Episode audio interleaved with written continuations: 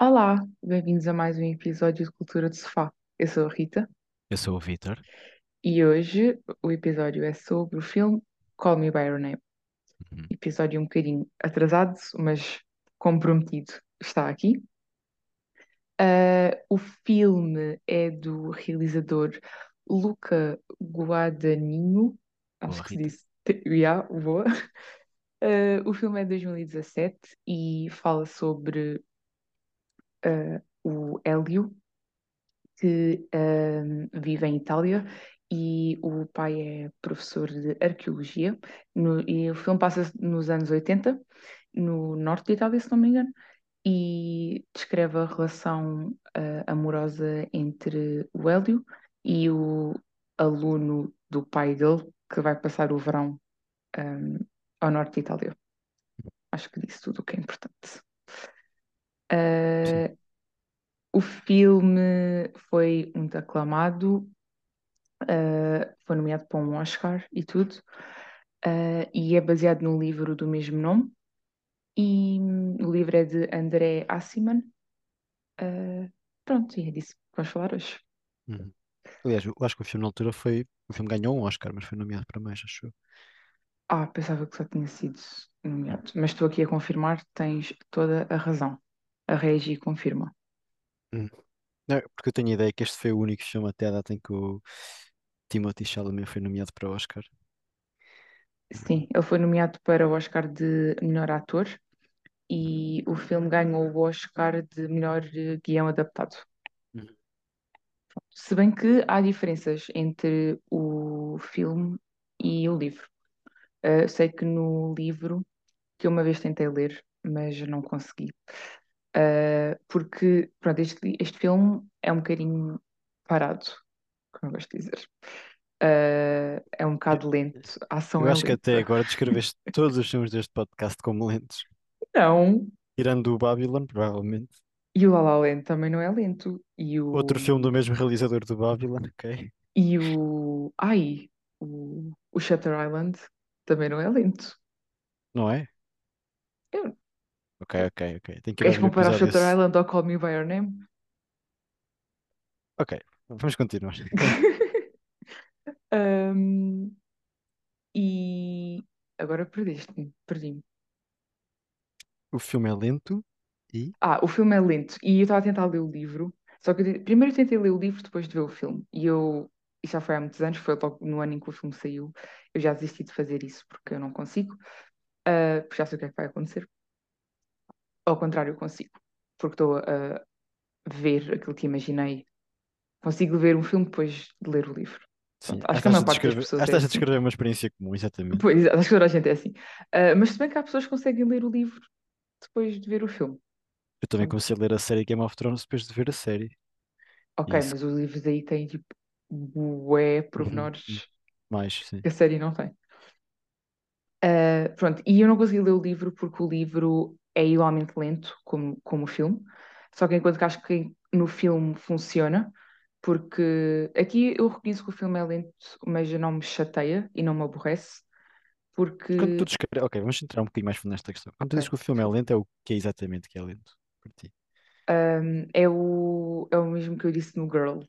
É boas vezes estamos só a vê-los a andar e a descer escadas e a andar de bicicleta e há, tipo, não há diálogo, estás a perceber? Tipo, é, narrativamente não está a acontecer nada, tipo, estão só a andar de bicicleta, Ok, sim, a nível de algo não acontece nada. percebes? Sim, Pronto, para mim um filme parar é isso. ok.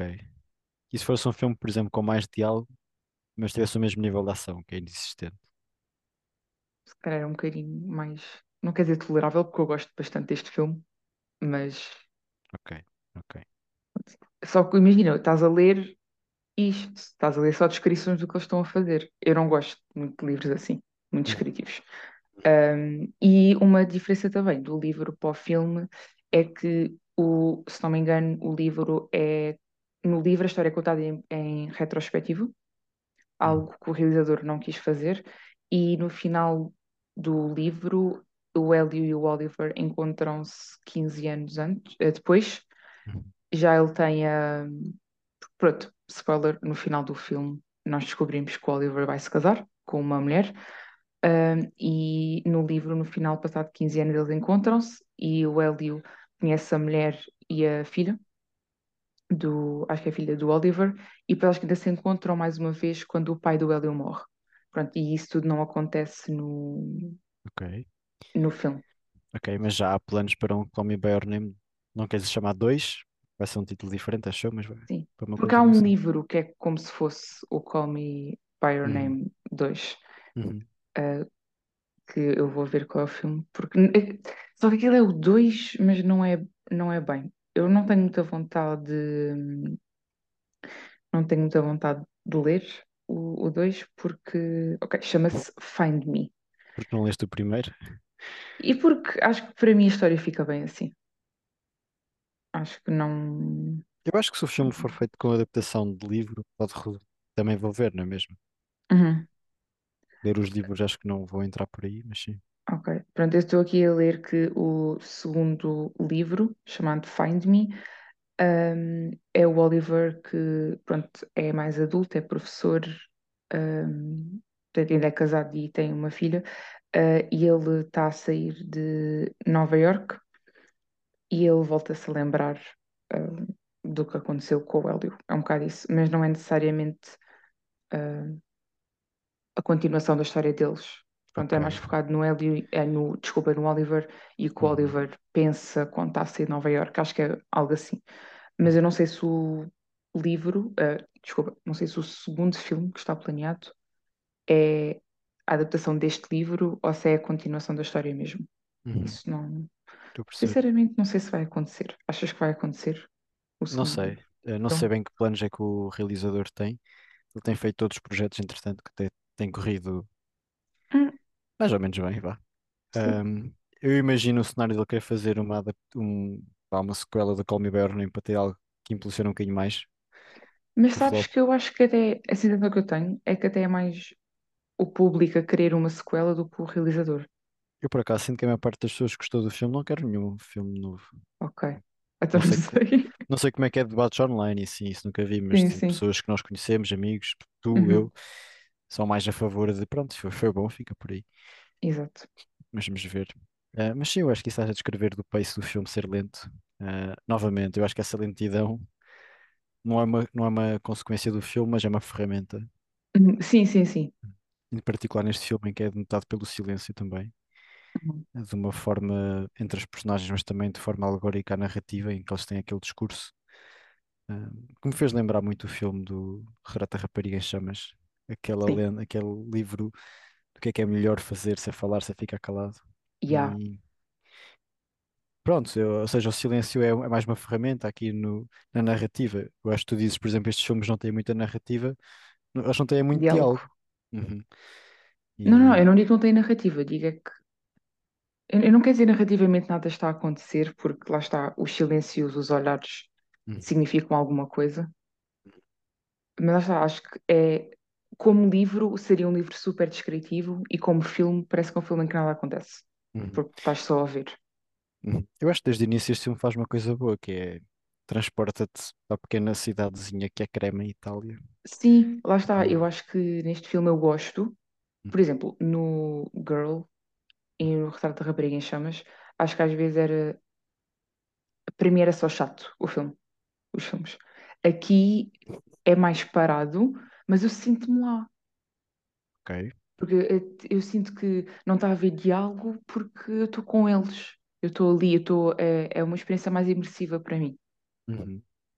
Eu acho que isso é atingido, lá está, através do silêncio, Uhum. um, aquelas, os frames só ah, na cidade, ou a viajar, ou em, algumas zonas, a música, mesmo a, a edição de cor, porque este filme tem uma paleta de cores que, apesar de ser realista, são umas cores um bocadinho mais específicas. Ou seja, tu vês a paleta de cores deste filme e consegues reconhecer que é Call Me By Your Name. Sim, sim, Vês o, sim. est- vês o estilo de letra, que agora existe muito, por exemplo, Instagram Stories com este estilo de letra e Uhum. reconheces que é daqui. Sim. Um, e eu acho que esse, é, diz. sim, resulta, eu acho que esse silêncio Sim, resulta nesse sim. Sentido. Sim, E, lá está, ah, neste filme não me chateia. ok, ok. Uhum. Não sei se queres começar a falar do filme pela parte da história ou pela parte dos personagens. Ai, não sei. Vamos personagem uma a uma? Não, ou vamos em relação entre as personagens? Também, pronto, a relação entre as personagens, se calhar é a história, não é? Sim, ok, vá, vou-te perguntar, que personagem que achaste mais ok. interessante neste filme? Ah, eu- a minha primeira ah, resposta vai para o pai do Hélio, Hum, mas, mas mais pelo diálogo, monólogo final. Sim, Porque durante que. o filme ele, tipo, ele- sabes que ele está lá, mas Hum, não é tão presente. Por hum, isso, só que eu acho que como o monólogo dele é no final do filme, quando eu acabo de ver o filme, é isso que eu tenho que eu trago comigo. É o monólogo hum, que ele deu. Por isso eu diria ao pai, e eu fico, por exemplo, gostava mais de um segundo filme sobre a vida do pai do que sobre a vida deles, por exemplo, pelo que ele diz no monólogo. Do, eu, eu já tive uma relação, uma conexão tão, ahm, ah, tão forte como a vossa, ou quase tão forte como a vossa, mas nunca cheguei aí. Tipo, e quando ele hum, fala disso e da vida dele, ah, acho interessante. E acho, isso é um tema também que eu acho interessante, que é nós, enquanto ah, adolescentes ou jovens adultos, pensarmos, tipo, os nossos pais também tiveram uma vida, também hum, foram da nossa idade, também sentiram coisas, não são só os nossos pais. Por isso, como eu, quando vejo esse monólogo penso assim, eu diria ao pai.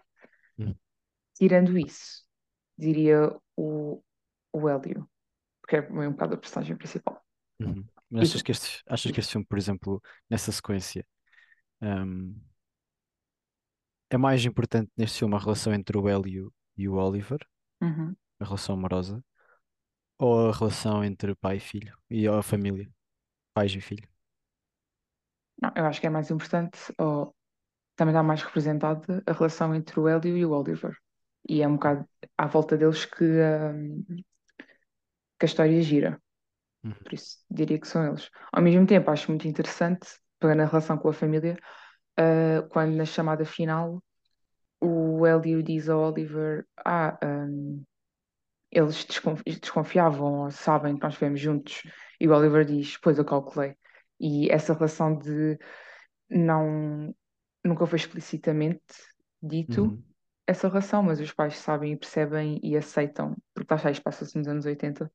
uhum, ah, por isso, também acho interessante essa relação. E uhum. tu?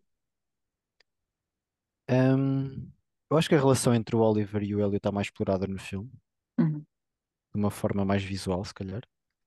E a relação entre os pais tá, tem menos destaque, e, mas se calhar tem um bocadinho mais de diálogo, principalmente nessa cena que tu referiste.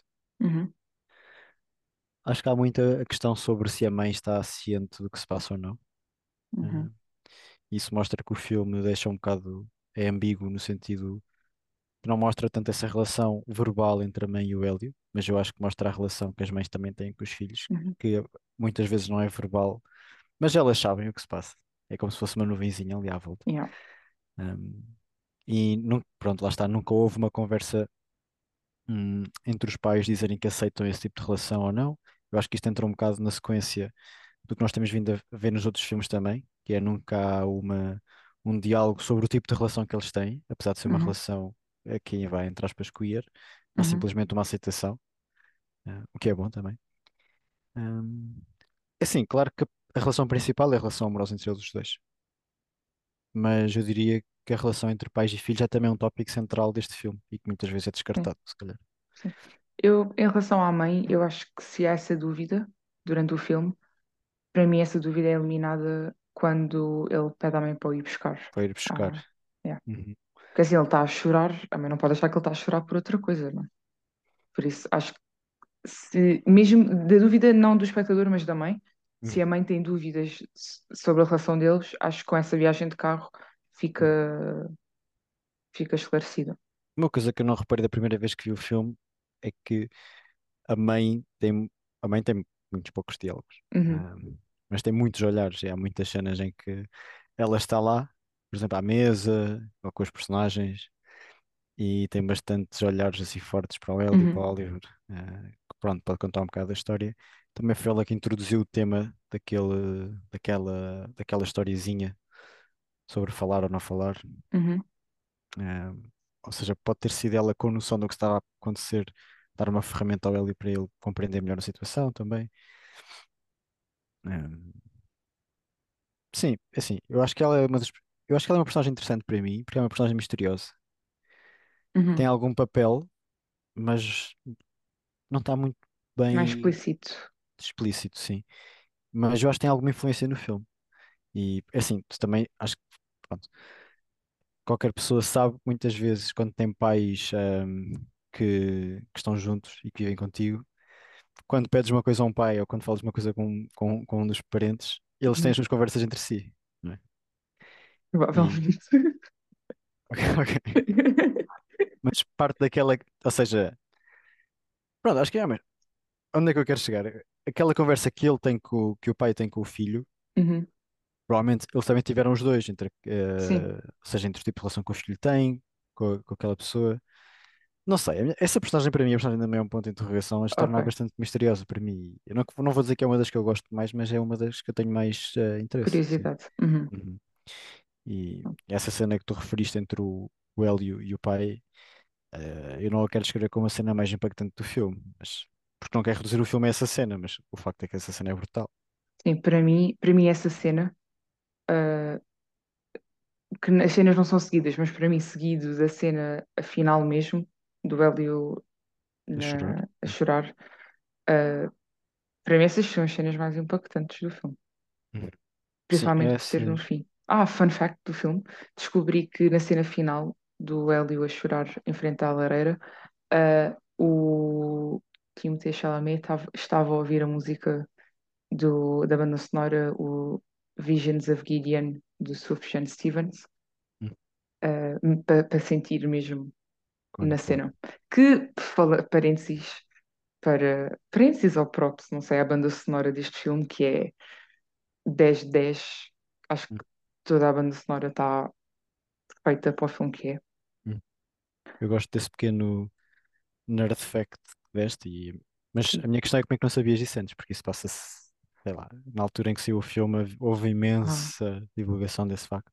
ah, se calhar eu sabia, mas esqueci-me, não sei. É que o filme saiu em 2017 e eu fui ver o filme ao cinema.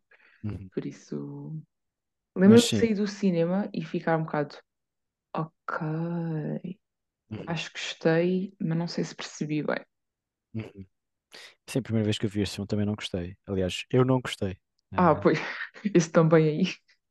mas depois, à medida que fui vendo, fui gostando mais e agora é dos meus filmes preferidos. Sim. E sem dúvida que a parte que estás a falar da banda sonora, aliás, a parte da banda sonora e a parte da canção original, que eu não sei qual é que é a canção que o filme apontou, não sei se é essa ou se é o Mystery of Love. Pois Ah, eu. Essa é aquela com o Oh, to see without my eyes. Oh meu Deus, acabei de cantar e isto vai para sim, sim, é o essa mundo. Ah, mas é isso. Sim, sim. Ah, sim, eu estou aqui a tentar à espera que a internet coopere para te conseguir confirmar essa informação ou não. Mas pronto, quando o filme saiu, Sim, ahm, foi apreciado o facto de ele ter ganho o Oscar de melhor. ah, eu esqueci-me sempre desse nome, mas vou dizer a versão brasileira, melhor roteiro adaptado. guião. Guião adaptado, ok. E do filme não ter sido nomeado para. hum, Se calhar foi nomeado, mas não Foi. ganhou. Foi nomeado, foi, ok, o filme teve quatro nomeações ao Oscar, de melhor ator principal pelo Timothée Chalamet, melhor guião adaptado, que ganhou, ah, melhor filme, e só nomeado, e também nomeado para melhor música original com o Mystery of Love. Ah, ok, ok. Sim, isso mostra. E ainda hoje.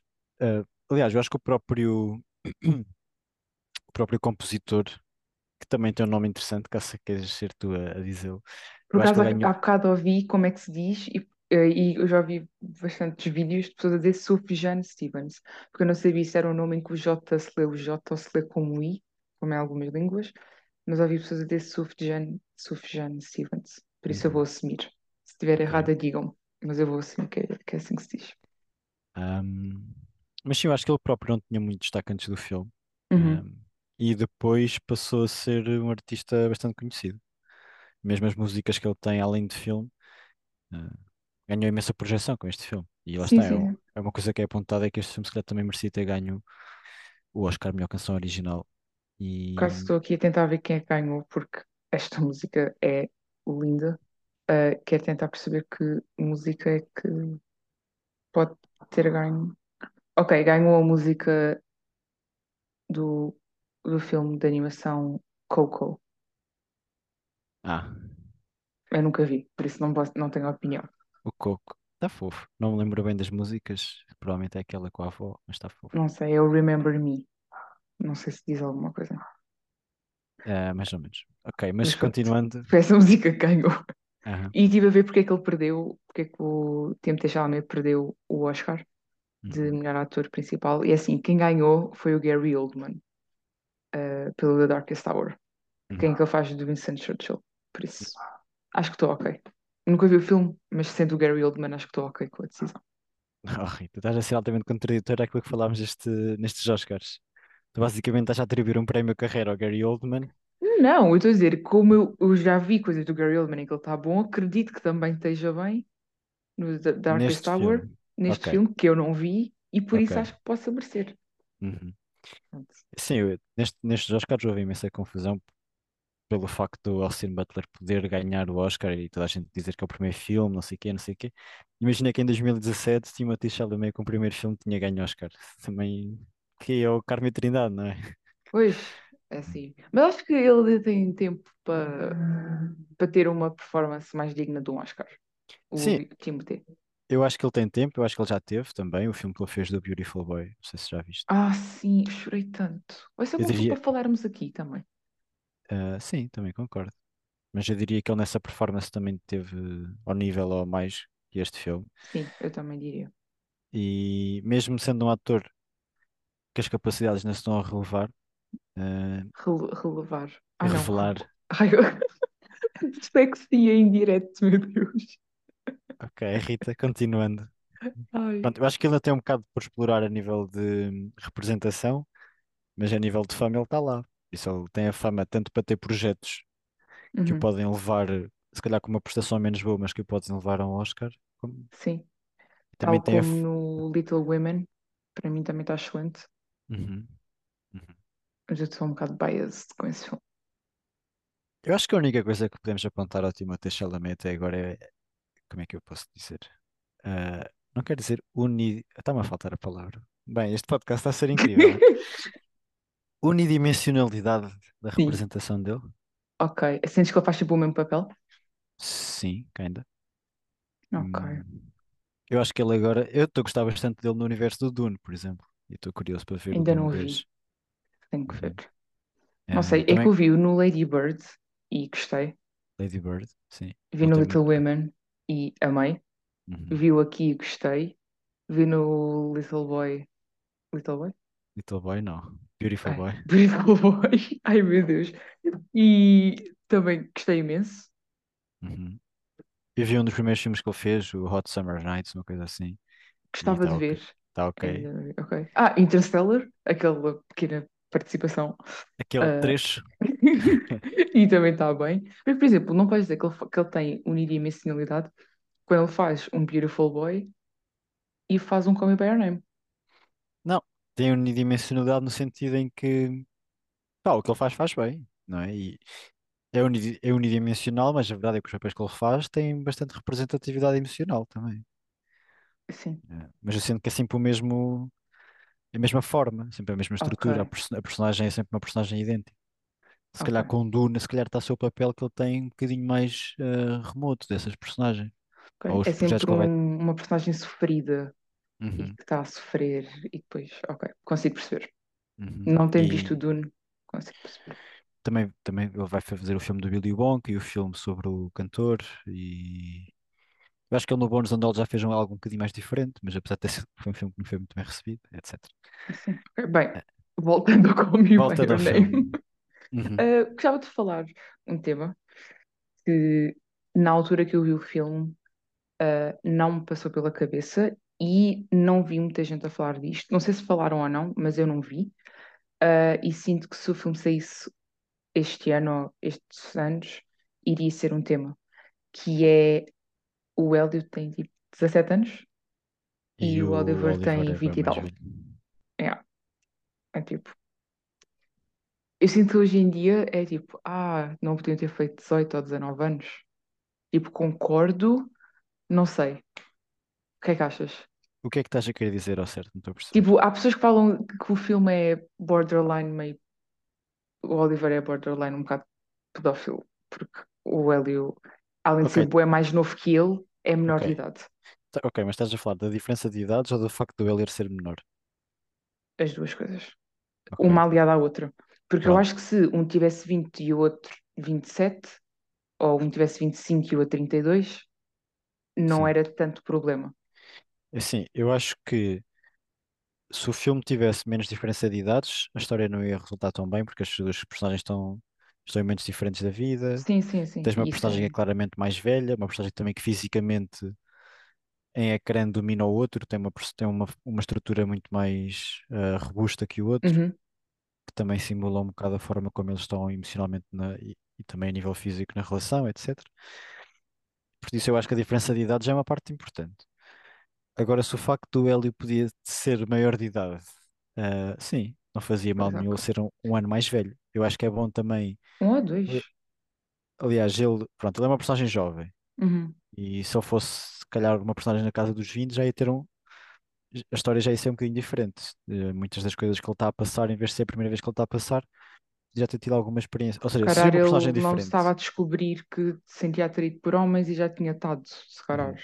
Podia ser uma personagem diferente. Mas podia não ter feito com 18 anos. Não, ia- não, não ia ser um período de 12 meses, provavelmente que ia ter tanto impacto na personagem. Ah, mas também é assim, isto vem de um livro, não é? Eu acho, eu muitas Sim, vezes sinto que atenção, e filmes, digo isto tanto para o livro como para o filme. eu sinto que muitas vezes os filmes são mais rejeitados do que os livros. Ou seja, dá-se um bocado mais espaço à fantasia aos livros do que aos filmes. Ahm, ok. e, e lá está, a história vem de um livro, a adaptação é feita do livro, e acho que há espaço também para isto no cinema. Ah, o facto de ele ser menor de idade também levanta aqui um ligeiro detalhe que é mau, por um lado. Se formos a interpretar à vista de- do mundo real é mau, mas para a história, se nos absorvermos ligeiramente desse facto, Uhum, acho que é mais uma nuance interessante. ok. Uhum. Podia só Hum, trazer esse debate. ok, ok.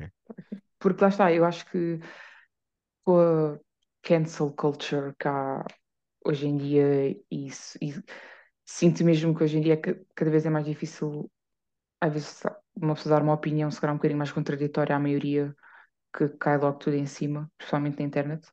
Uhum. Uh, porque lá está, eu sinto que se o filme saísse hoje em dia, provavelmente o Elton não podia ter 17 anos. Porque, tipo, o estúdio, se calhar, apesar do filme ser meio independent, ou independente mesmo, uh, provavelmente não iam deixar. E ah, lá está, quando o filme saiu, não, não me lembro de sequer de se falar disso, mas se calhar falou-se, não sei. Um, mas pronto, acho interessante essa mudança mesmo na sociedade e na cultura do que é que é Uhum. aceito e não é. Uhum. Assim, o que eu sinto é que muitas vezes filmes como este têm um, este filme tem o tema da relação homossexual.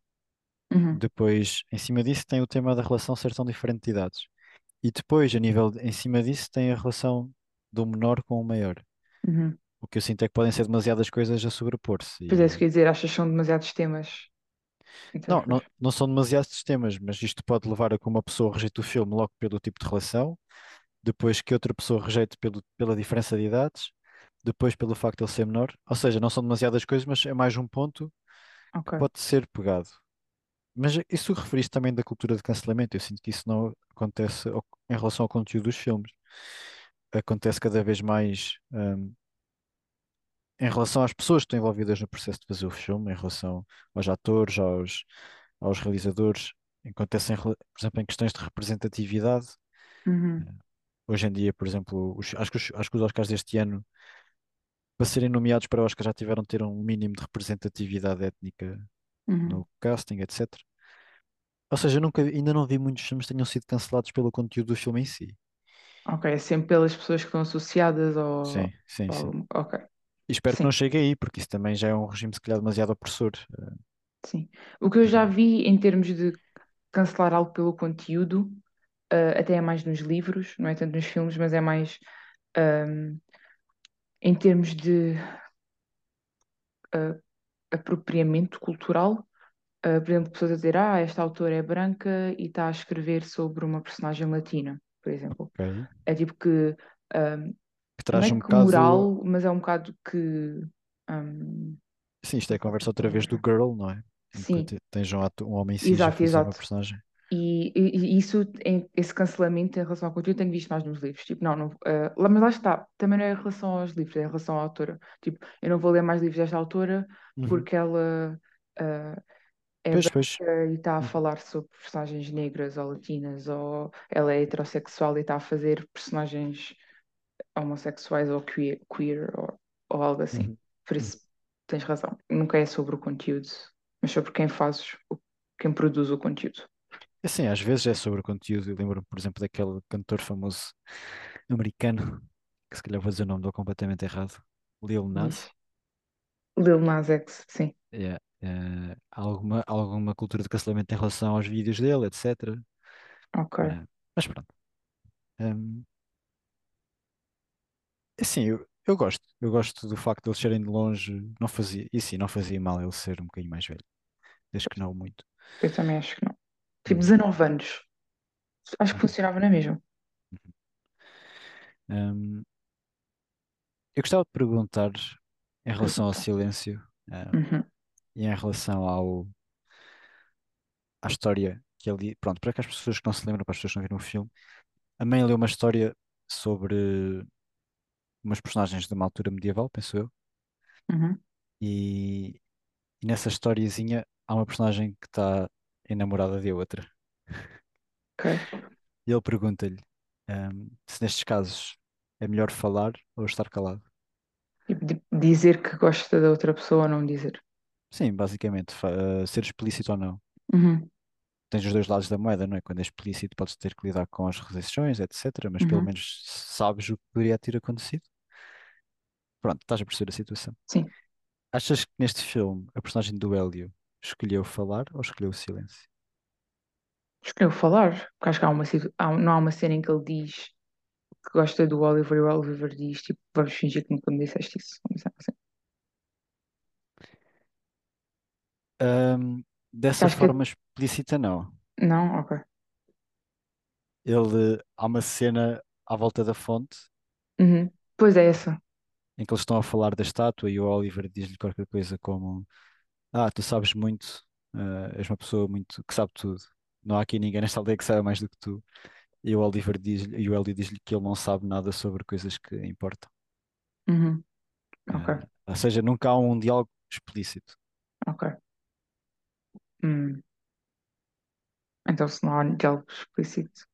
Por outro lado, ele se calhar não disse, mas demonstrou. Porque se ele nunca tivesse dito, nunca tivesse demonstrado, se calhar a relação deles não tinha, não se tinha desenvolvido. Uhum, uhum. Sim, eu acho que ele nunca falou explicitamente. A- Aliás, eu acho que a opinião geral é que ele não falou. Ok. É que eles preferiu, ele preferiu o silêncio. Ele explicitamente nunca disse nada. Uhum.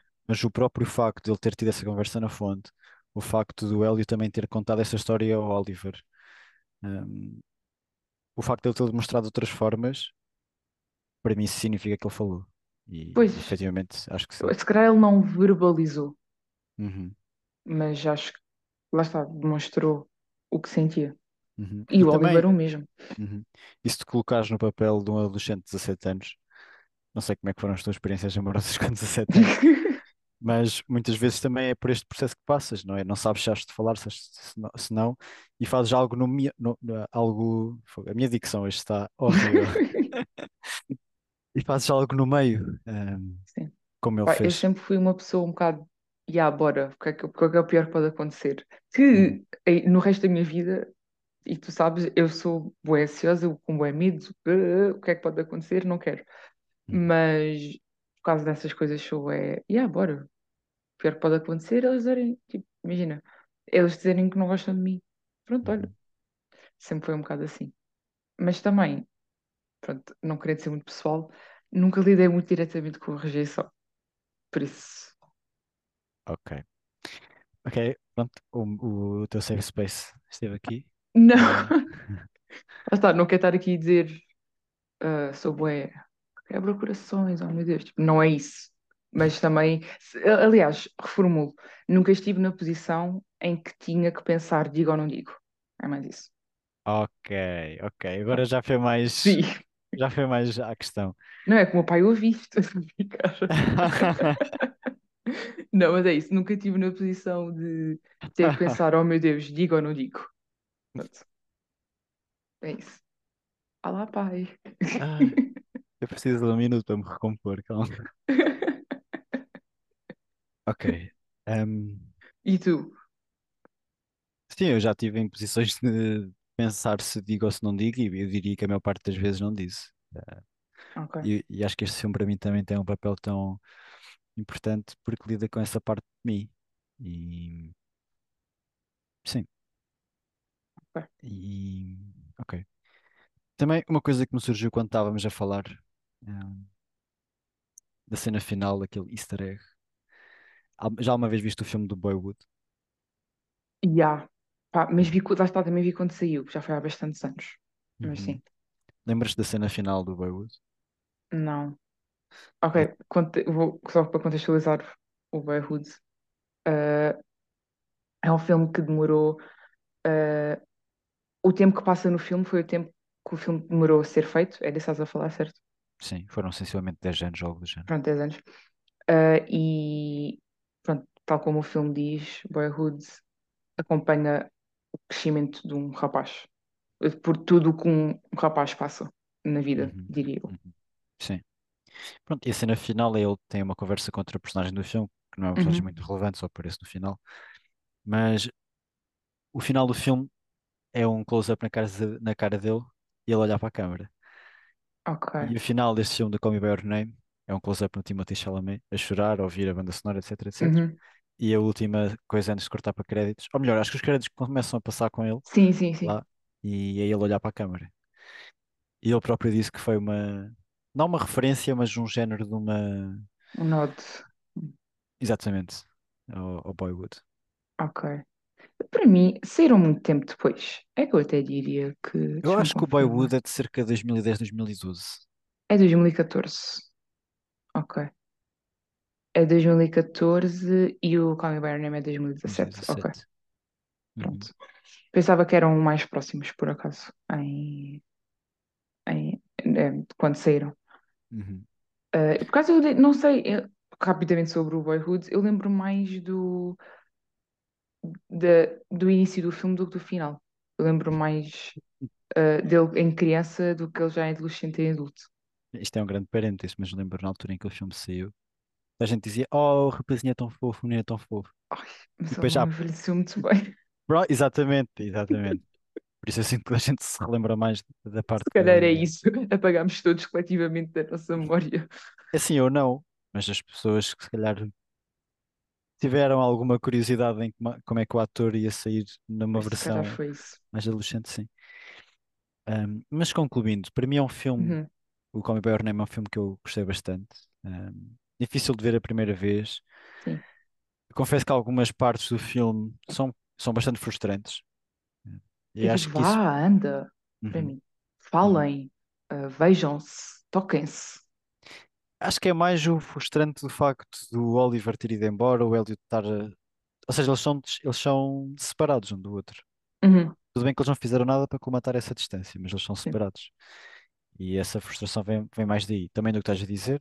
Uhum. Hum, o filme tem a famosa cena de pêssego, que para algumas pessoas foi um ponto negativo, é um ponto que não conseguem Para mim é um ponto no filme. Não sei se é negativo, se é positivo, mas Eu acho que é um ah, ponto, para mim é um ponto positivo, eu diria. Se calhar a cena dele comer o pêssego a seguir é um bocadinho mais.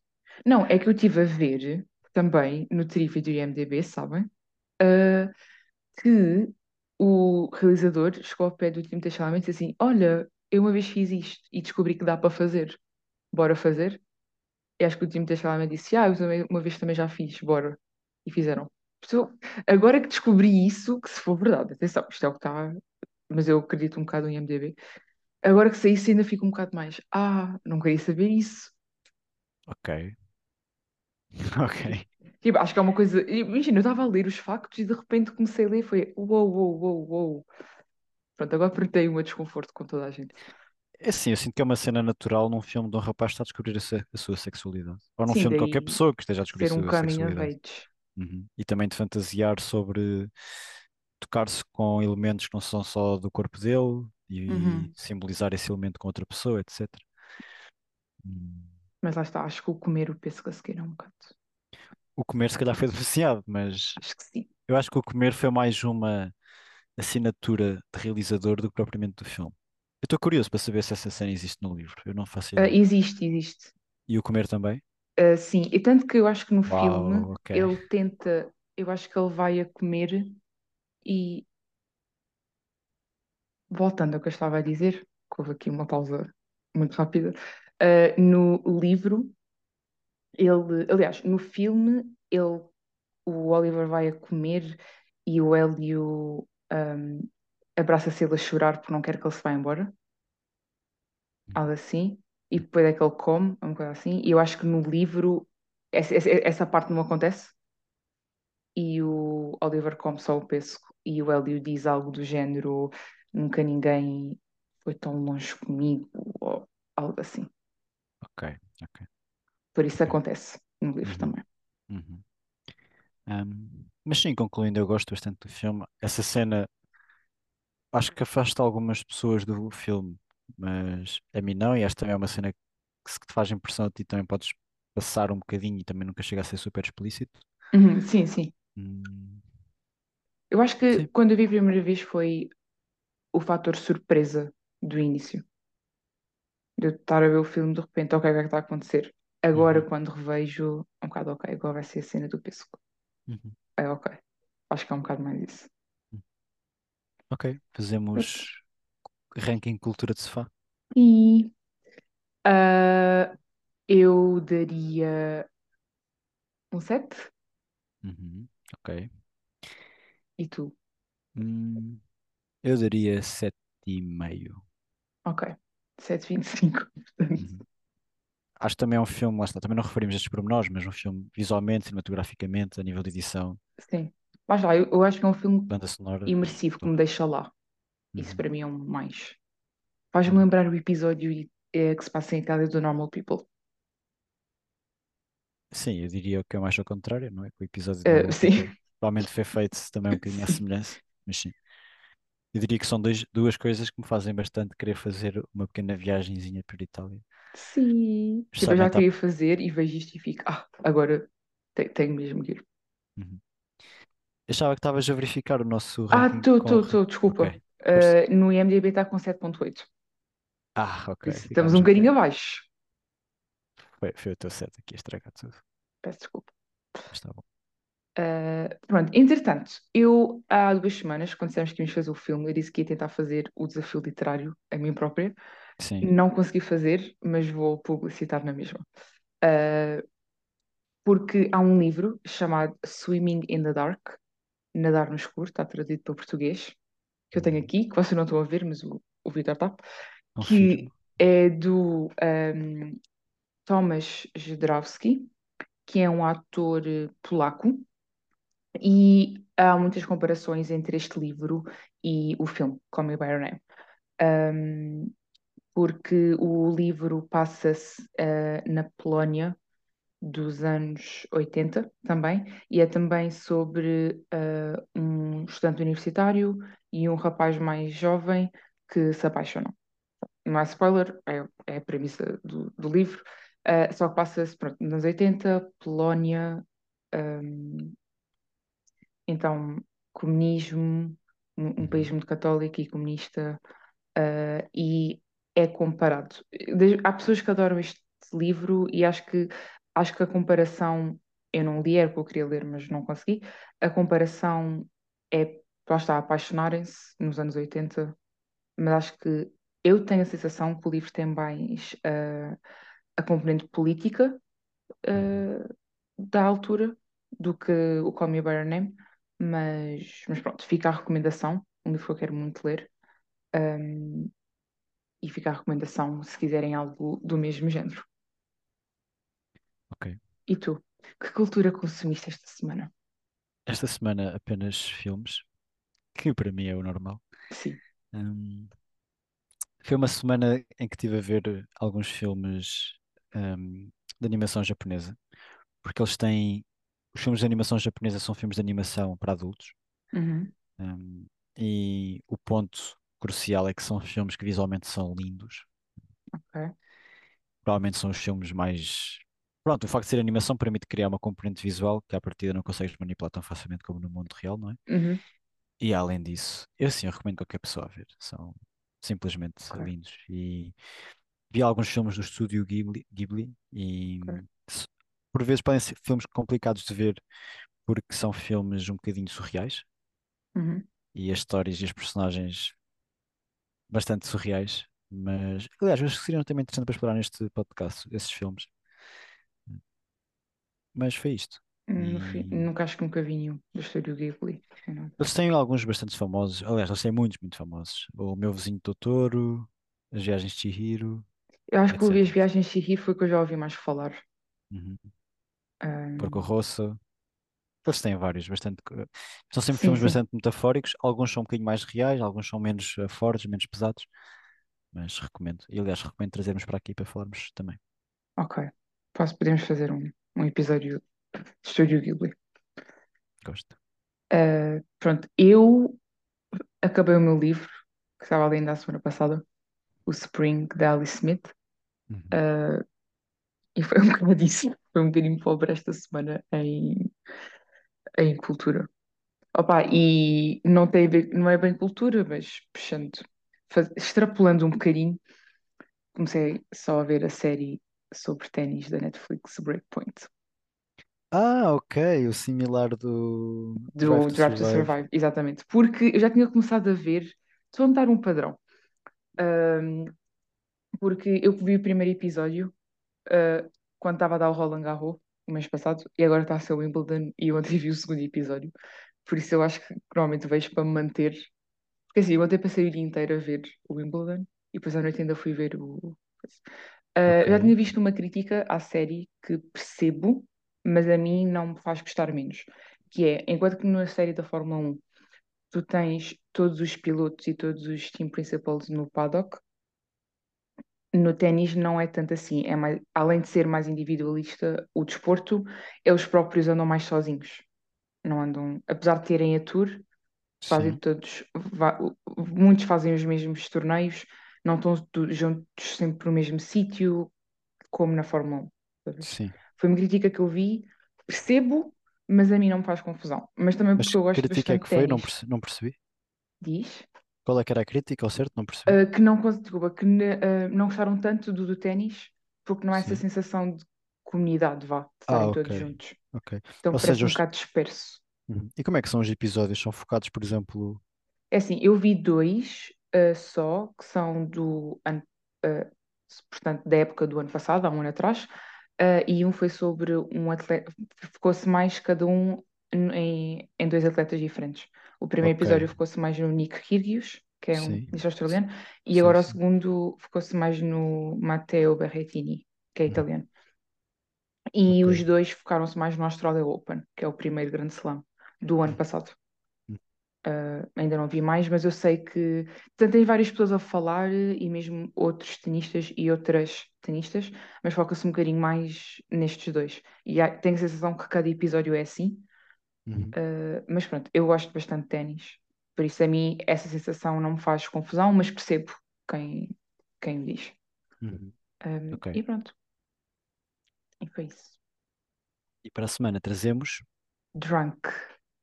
o Uhum. filme dinamarquês. Sabias, fun fact, sabias que ah, assim, eu vi um ator norueguês, por isso vou ter alguma, ah, vou dar alguma autoridade a esta afirmação, que a Dinamarca é um bocado Hollywood dos países nórdicos. Uhum. Sim. Pronto, eu não sabia. Ah, ok, estavas-me a perguntar. Não, não, tipo, se sabias que isso, que, que isso é uma coisa. Sim, aliás, o cinema nórdico é um cinema que não tem muito destaque, mas é um cinema bastante bom. E eu diria que os filmes que têm mais destaque do cinema nórdico são os cinemas dinamarqueses. Ou os filmes dinamarqueses. Confirma-se. Ah, pronto, e vamos falar de Drunk, um filme de Thomas Vinterberg. Ah, e juntem-se a nós. Uhum. Até para a semana, malta. Até para a semana.